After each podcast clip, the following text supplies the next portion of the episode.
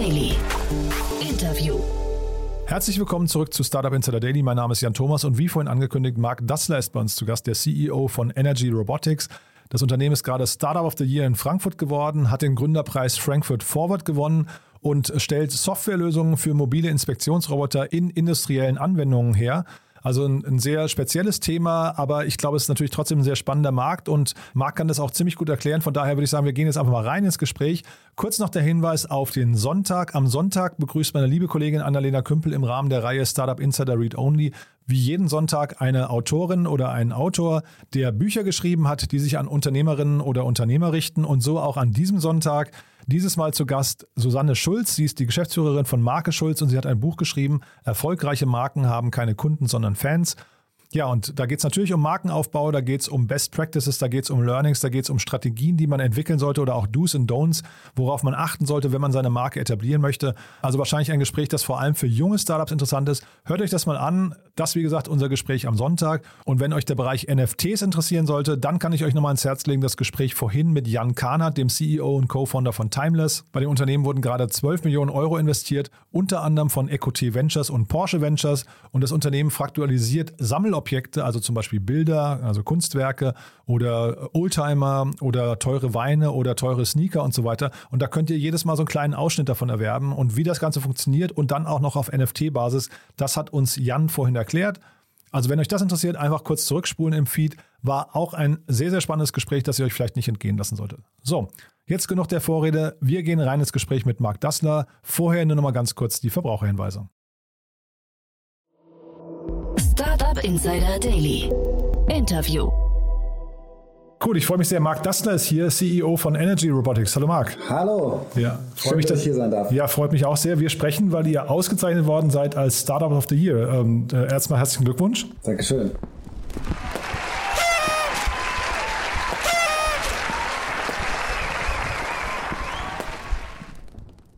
Ja, und da musst du mal erzählen, was ist das für ein Award gewesen und äh, vielleicht vor dem Hintergrund auch, was macht ihr denn eigentlich? Okay, fangen wir gleich mit dem, was machen wir an und dann äh, können wir in das äh, Warum äh, einsteigen. Ähm, wir machen äh, Roboter autonom und smart, so dass sie äh, die Fähigkeit haben, ähm, industrielle Inspektionsaufgaben, die täglich anfallen, durchzuführen. Also wenn wir jetzt mal so gucken bei Öl, Gas, Chemie, du hast irgendwie sehr große Anlagen und da laufen eigentlich pro Schicht immer mehrere ähm, Inspekteure durch und schauen, ob alle Geräte noch das tun, was sie tun sollen, ob es nirgendwo tropft, äh, ob die Drucktemperatur stimmt etc. Und das muss vom Mensch momentan noch gemacht werden. Und da wir in generell in westlichen Industrien unter dem Problem leiden, dass wir eine sehr alte Bevölkerung haben, gibt es da auch ein Problem, bezüglich der, ähm, äh, der, der, Nachfolge. Das heißt, ähm, die Menschen, die das machen, sind meistens die Erfahrensten, die die Inspektionstätigkeit durchführen. Und die gehen jetzt leider viel in Rente, weil wir dieses Babyboomer-Phänomen haben. Mhm. Und ähm, das ist das, warum die Kunden uns, uns ähm, anfragen, indem wir Roboter nehmen und die so gesehen äh, durch die Anlagen schicken und ähm, die Inspektionsaufgaben machen. Das hat zwei Vorteile. Zum einen ähm, ist es äh, teilweise einfach eine bessere Datenqualität, weil der Roboter einfach die ganze Zeit aufmerksam ist, der Mensch nicht. Ähm, und zum anderen wir die Menschen aus diesen gefährlichen Umgebungen auch rausnehmen. Also Beispiel Leverkusen, ähm, da sind, äh, ist ja gerade erst neulich was passiert. Ähm, und ähm, diese Industrie ist einfach gefährlich und jeden Tag passieren da in irgendeiner Form weltweit Unfälle und ähm, da hilft es natürlich, wenn man einfach den, die Präsenz des Menschen in gefährlichen Bereichen äh, so weit wie möglich reduziert. Das heißt, ihr guckt das im Prinzip, ja, das, ihr guckt im Prinzip auf die, auf den globalen Markt und sagt, wo sind eigentlich Einsatzgebiete für Roboter und helft dann diese Roboter dort auch zu installieren. Und äh, ich weiß nicht, ist das auch ein Beratungsauftrag, den ihr dabei habt? Nee, eigentlich nicht. Also äh, das, das System, was wir entwickelt haben, ist so gesehen eine Kombination aus, äh, wir nehmen eine Roboter-Hardware, berühmt ist der Boston Dynamics äh, Hund, der, der Spot, der durch die Gegend läuft, nicht? Den nutzen wir zum Beispiel, um in Chemie als auch in Öl und Gas diese Inspektionstätigkeiten durchzuführen. Aha. Und der, der, der, der Trick ist so gesehen, durch unsere Software, die da oben drauf ist, ähm, kommt er so gesehen in diese in, in eine Flotte rein, wo also sprich äh, viele Roboter unterwegs sind und diese Tätigkeit durchführen. Und ähm, wir machen das eben halt nicht mit einem Roboter an einer Location, sondern das sind dann eben halt gleich 10, 20 oder in Zukunft hunderte von Robotern, die die Tätigkeit durchführen. Ähm, also es geht nicht nur um irgendwo global irgendeinen Case zu finden, sondern so gut wie alle Großen haben das Problem. Ähm, also hier in Deutschland ist Chemie, Merck, ähm, Bayer, BASF, ähm, ähm, Evonik äh, sind zum Beispiel unsere Kunden oder beziehungsweise wenn wir ins, ins Ausland gucken, dann so wie, wie Shell, BP, ähm, also viele große Öl- und Gaskonzerne, die ähm, in den westlichen Staaten sitzen. Und wenn wir jetzt mal Bayer nehmen als Beispiel, kaufen die dann die Roboter von euch oder haben die Roboter, die ihr einfach noch, äh, ich weiß nicht, erweitert dann äh, oder, oder nehmt ihr quasi eine Roboterflotte, baut die für euch auf und guckt, wo sind Anwendungsfälle und vermietet die dann immer temporär dahin? Also da gibt es zwei Modelle. Das eine ist eben halt, dass wir so gesehen Software as a Service machen. Das heißt, wir packen die Software auf den Roboter drauf, der vielleicht schon existiert. Ähm, und dann ähm, wird, äh, wird der Roboter so gesehen über unsere Software, Cloud, als auch das, was auf dem Roboter drauf ist, gesteuert und nimmt dann Inspektionstätigkeiten auf. Oder wir machen Robot as a Service, was bedeutet, dass wir so gesehen den Roboter kaufen und dann an den Kunden mit der Software vermieten. Ähm, das hat den großen Vorteil, dass die Kunden flexibler sind in der Skalierung und äh, so gesehen ihre, ihre Kosten auch von CAPEX zu OPEX gehen. Ähm, mhm. Und ähm, das ist natürlich super interessant für, für die meisten Unternehmen. Das ist der Teil, der noch wächst. Also Software as a Service ist der stärkste Teil, den wir gerade machen. Und wo steht ihr jetzt gerade aktuell? Also vielleicht kannst du mal so ein bisschen was mhm. über Teamgröße, welche Märkte adressiert genau. ihr gerade? Vielleicht auch mal ein bisschen über eure Finanzierungsstruktur erzählen? Also wir sind ähm, jetzt knapp 25 Leute, ähm, 10 internationale, so gesehen. Ähm, Sprache ist Englisch bei uns. Äh, wir haben auch mittlerweile zwei Damen an Bord, freuen uns sehr, wenn da noch mehr dazu kommen. Ähm, und wir wollen kräftig weiter wachsen, ähm, auch mit der nächsten Finanzierungsrunde, die jetzt ansteht. Ähm, aber äh, wie gesagt, äh, von, von der, von der, von der People-Seite äh, wachsen wir stark, aber auch eben halt auch von der Roboter-Seite. Mittlerweile haben wir 50 Roboter an der Management und mhm. gegen Ende des Jahres wahrscheinlich 60. Und was sind denn, du hast jetzt viele so Gefahrenfelder äh, gerade skizziert, mhm. wo Roboter halt zum Einsatz kommen. Sind das auch gleichzeitig die größten und lukrativsten Segmente? Ich habe hier zum Beispiel öfters mal Startups gehabt, die im, im ich weiß nicht, Pflegebereich zum Beispiel äh, Roboter einsetzen. Sind das Themen, die ihr euch auch anguckt oder noch ganz andere Felder oder ist es vor allem dieser Gefahrenbereich? Es ist vor allen Dingen der Gefahrenbereich. Ähm, hier ist es, muss man auch immer gucken, wo ist, was können Roboter? Jetzt sehr gut und ähm, was ist der Preis so gesehen für den Betrieb für einen Roboter? Und wenn du schaust, wo die Robotertechnologie gerade ist, dann ist sie wirklich gut darin, Roboter von A nach B zu bringen, zum Beispiel zum Laufen oder zu fahren und dort Daten zu sammeln das Manipulieren, also auch das, was man in der Pflege gerne hätte, dass er dann den Kaffee bringt oder was auch immer macht, ist einfach noch ein ganz schön kompliziertes Umfeld. Also mhm. das ist einfach noch nicht gut gelöst und es gibt noch keine Massenanwendung, vor allen Dingen in der Kombination mit mobiler Plattform und einem Arm oder mehreren Armen obendrauf. Ähm, daher ist so gesehen das Datensammeln für Roboter eigentlich momentan das ideale Anwendungsgebiet und äh, wenn wir schauen, wo wir den meisten Impact landen können, ähm, dann eben halt, wie gesagt, in Öl, Gas, Chemie oder auch äh, Strom. Also ähm, das gleiche demografische Problem haben wir im, im Stromsektor. Ähm, auch sehr, sehr altes Engineering Core. Ähm, der VDI schätzt, dass wir bis 2030 100.000 unbesetzte äh, Electrical Engineers, also Elektroingenieure in Deutschland alleine haben werden. Wenn du jetzt schaust, wir haben 8000 Umspannwerke. Durch den Wandel zu erneuerbaren Energien ist die Stromerzeugung dezentral. Das heißt, wir brauchen noch mehr Umspannwerke.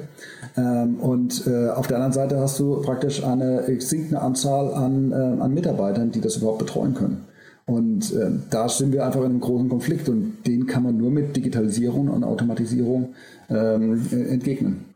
Und jetzt vielleicht nochmal kurz zu dem Award, also Startup of the Year für 2021 in der Region, äh, wenn ich es richtig verstehe, Rhein-Main. Ne? Das heißt, äh, ja, ich ja. glaube, das wird vom, vom Frankfurter Wirtschaftsförderungsverband irgendwie ausgerufen. Ja, Ihr sitzt genau. aber selbst in Darmstadt, ne?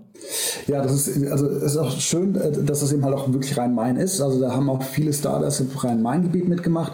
Und äh, es ist so, dass du praktisch äh, alle zwei Monate wird praktisch das Startup of the Month äh, gekürt. Und wir hatten das im Februar dankenswerterweise bereits gewonnen. Und dann wurde nochmal am Ende des Jahres so gesehen nochmal geguckt unter den Gewinnern, ähm, welches gibt uns den Award für Startup of the Year. Und wir sind ähm, nicht nur stolzer Besitzer von sehr vielen Fördermöglichkeiten jetzt, sondern auch dem, äh, dem Bembel, ich weiß nicht, ob das was sagt, ja, weniger, aber der, der Frankfurter trinkt eben halt Appleboy, Apfelwein für die Nicht-Hessen und äh, da haben wir jetzt einen schönen Bembel of the Year, also das Startup für ihr Bembel. Mhm.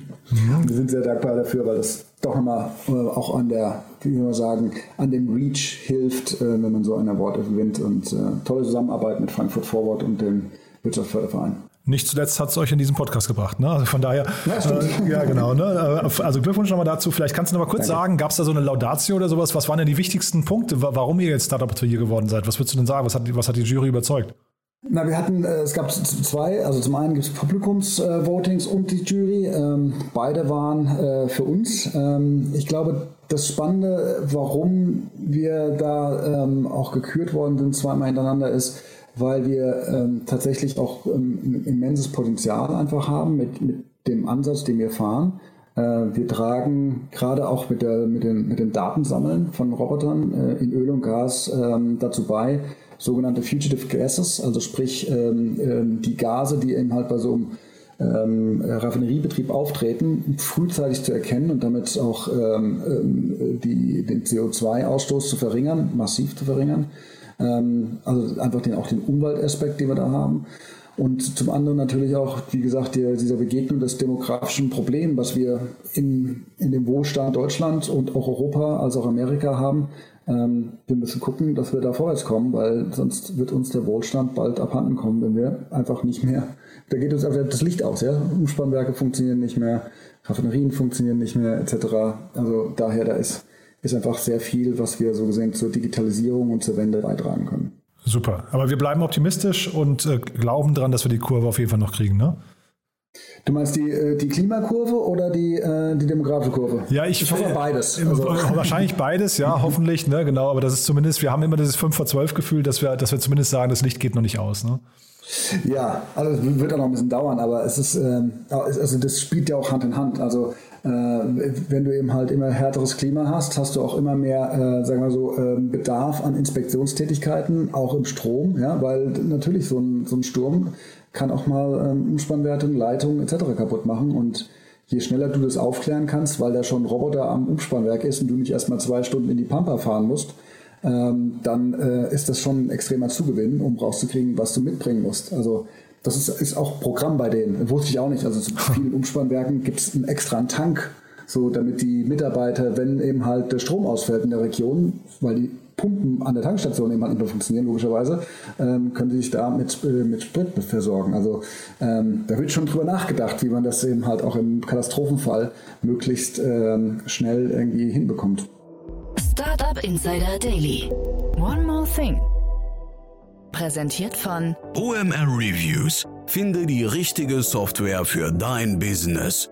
Cool, Marc. Also dann äh, vielen Dank erstmal dafür. Und wir haben ja noch eine, eine, Kooperation mit OMR Reviews, wo wir unsere Gäste immer noch mal bitten, ihr Lieblingstool oder ihren Geheimtipp vorzustellen. Und da bin ich gespannt, was du mitgebracht hast. Okay, also für mich ist momentan der Lebensretter äh, Calendly. Ähm, ich habe sehr, sehr viele Gespräche in letzter Zeit und äh, das Organisieren von Terminen, das Absprechen, wann kann wer, in wer ist in welchem Team, Zoom oder sonstiges, ähm, all das nimmt dir Calendly wirklich ab und äh, selbst die Free-Version ist schon super stark und äh, die Pro-Version, die ich jetzt gerade nutze, macht mein Leben so viel einfacher. Ähm, die Koordination von Meetings geht so viel fixer und ähm, ja, hilft mir extrem, meinen Tag einfach effektiver und einfacher zu gestalten vor allen Dingen. Ist ja, glaube ich, vom Prozess her so, du schickst dann einfach einen Link raus und dann kann man sich in deinen genau. Kalender einbuchen, ne? Genau, das ist, das ist super easy. Link und dann kannst du noch aussagen, ob das jetzt 30 Minuten, 45, 60 sein möchten, ob du einen Teams-Link drin haben möchtest. Du kannst ja verschiedene Links dann kreieren ähm, und damit eben halt auch für die Anwendungsbereiche. Da habe ich zum Beispiel ein, ein Interview mit dem, Kandidaten, dann habe ich eben halt ein anderes, anderes Invite, den ich dann schicke, weil ich natürlich ein bisschen Nachbereitungszeit haben möchte, Vorbereitungszeit, all das kannst du da drin super abbilden. Daher ideal, um deinen Kalender noch einfacher und besser zu managen.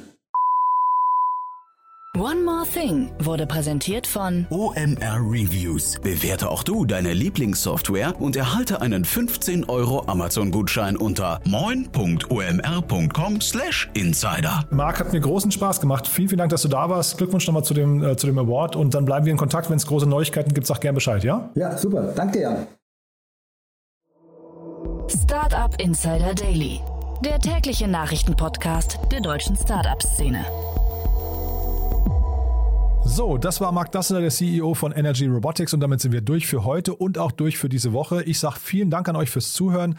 Vielleicht nochmal kurz der Hinweis, falls euch gefällt, was wir hier tun, empfehlt uns bitte gerne weiter. Wir freuen uns immer über neue Zuhörerinnen und Zuhörer. Der Podcast lebt davon, beziehungsweise es motiviert uns natürlich, wenn möglichst viele Leute ihn hören und dann auch ja, sich hoffentlich dadurch weiterbilden und wir so, so einen kleinen Beitrag dazu leisten können, dass Deutschland im Kopf zumindest digitaler wird. Also falls euch jemand einfällt, der vielleicht nochmal reinhören sollte, einfach mal kurz informieren, entweder per Mail oder im persönlichen Gespräch oder auf den sozialen Medien eure Wahl. Also vielen, vielen Dank dafür und ja, ansonsten bleibt mir nur euch ein wunderschönes Wochenende zu wünschen und hoffentlich bis Montag. Ciao, ciao.